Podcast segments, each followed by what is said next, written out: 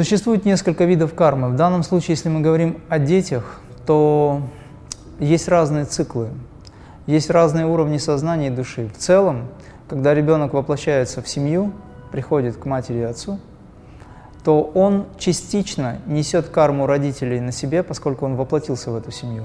У него также есть индивидуальная карма. Также есть карма отца и карма матери. Все это объединение, все это единство. И бывают случаи, когда все поровну делят, если это более-менее согласовано все. А бывает, что ребенок берет на себя гораздо больше, чем родители, дабы помочь им. Это может быть высокая душа, которая приходит специально воплощается, дабы помочь кому-то из членов семьи, либо всем. Берет на себя. Карму рода берет на себя. Дети, как правило, являются громотводом. Поэтому, когда родители между собой не могут найти общий язык, страдают дети в первую очередь. И дети, как правило, еще в детстве очень часто видно, что они стараются как-то объединить родителей, если у родителей проблемы между собой. Ребенок бежит то к отцу, то к матери, пытается как-то сгладить и здесь, и там. Это очень часто бывает, видно. Но он на себе, на своей душе, в своей душе несет очень большую нагрузку. Это громотвод. Потому чтобы каким-то образом своим искренним присутствием непреднамеренностью, своим святым присутствием, потому что дети святы, у них еще нет такого специально обученного ума. Дети стараются сделать так, чтобы у родителей все было хорошо. И взрослые дети тоже, которые понимают, духовно проявлены. Поэтому у родителей должно быть понимание, насколько они любят детей и как они любят. Если они любят детей, то у них между собой должны быть хорошие отношения. Иногда бывает, конечно, недопонимание – чисто бытовое, но в целом должна быть любовь и уважение. И если есть ребенок, то тем более ради него нужно стремиться сохранить любовь и уважение. Дело в том, что дети приходят согласно закону кармы.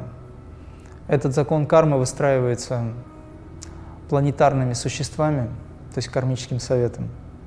Это все очень связано. Есть люди, у которых невозможно иметь детей, которым невозможно – в силу обстоятельств, которые в прошлом они совершали действия эти, приводят к таким реализациям. Есть дети, которые воплощаются один за одним в семьях, и 10, и 12 человек. Это зависит от кармы семьи. А есть люди, которые не имеют детей или не имеют много детей, потому что они переключают свое внимание на глубокие духовные реализации. И поэтому у таких людей может быть немного детей. Однако Лахири Махасай имел пять детей, пятеро детей, плюс еще много учеников, которые тоже были его детьми. Это зависит от того, что человек выбирает в этой жизни. Я считаю, что такой процесс, как рождение ребенка, это рождение на уровне космических, скажем так, планов. И это огромная сила божественная, проявленная физически в виде ребенка, должна быть принята правильно. Вы должны готовиться к этому, вы должны прочувствовать это, действительно искренне пожелать, обращаясь к Высшему, просить о том, чтобы Творец направил высокую душу для реализации. Это было бы правильно.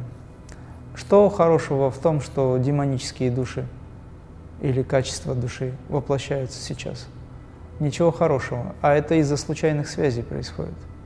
Они быстро воплощаются. Да, можно сказать, что им тоже нужна реализация. Но нужно ли вам это непосредственно?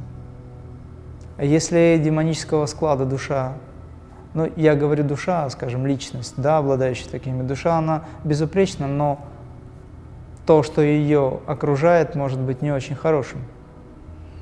Если это воплощается, скажем, в вашу семью, а вы занимаетесь серьезно духовной практикой, то тогда вам Бог ее, эту душу послал для того, чтобы вы воспитали ее, избавив или трансформировав все эти негативные качества. Это не очень э, легкая работа, но это очень ответственно.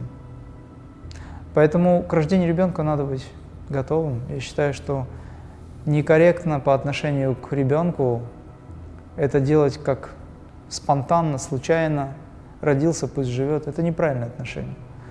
Но вообще я за то, чтобы детей было больше. Я сам свободен от этого, но я считаю, что высокие души должны иметь возможность реализации. Они все равно придут, но лучше они придут к тем людям, которые понимают что-то. Тогда общество можно выправить.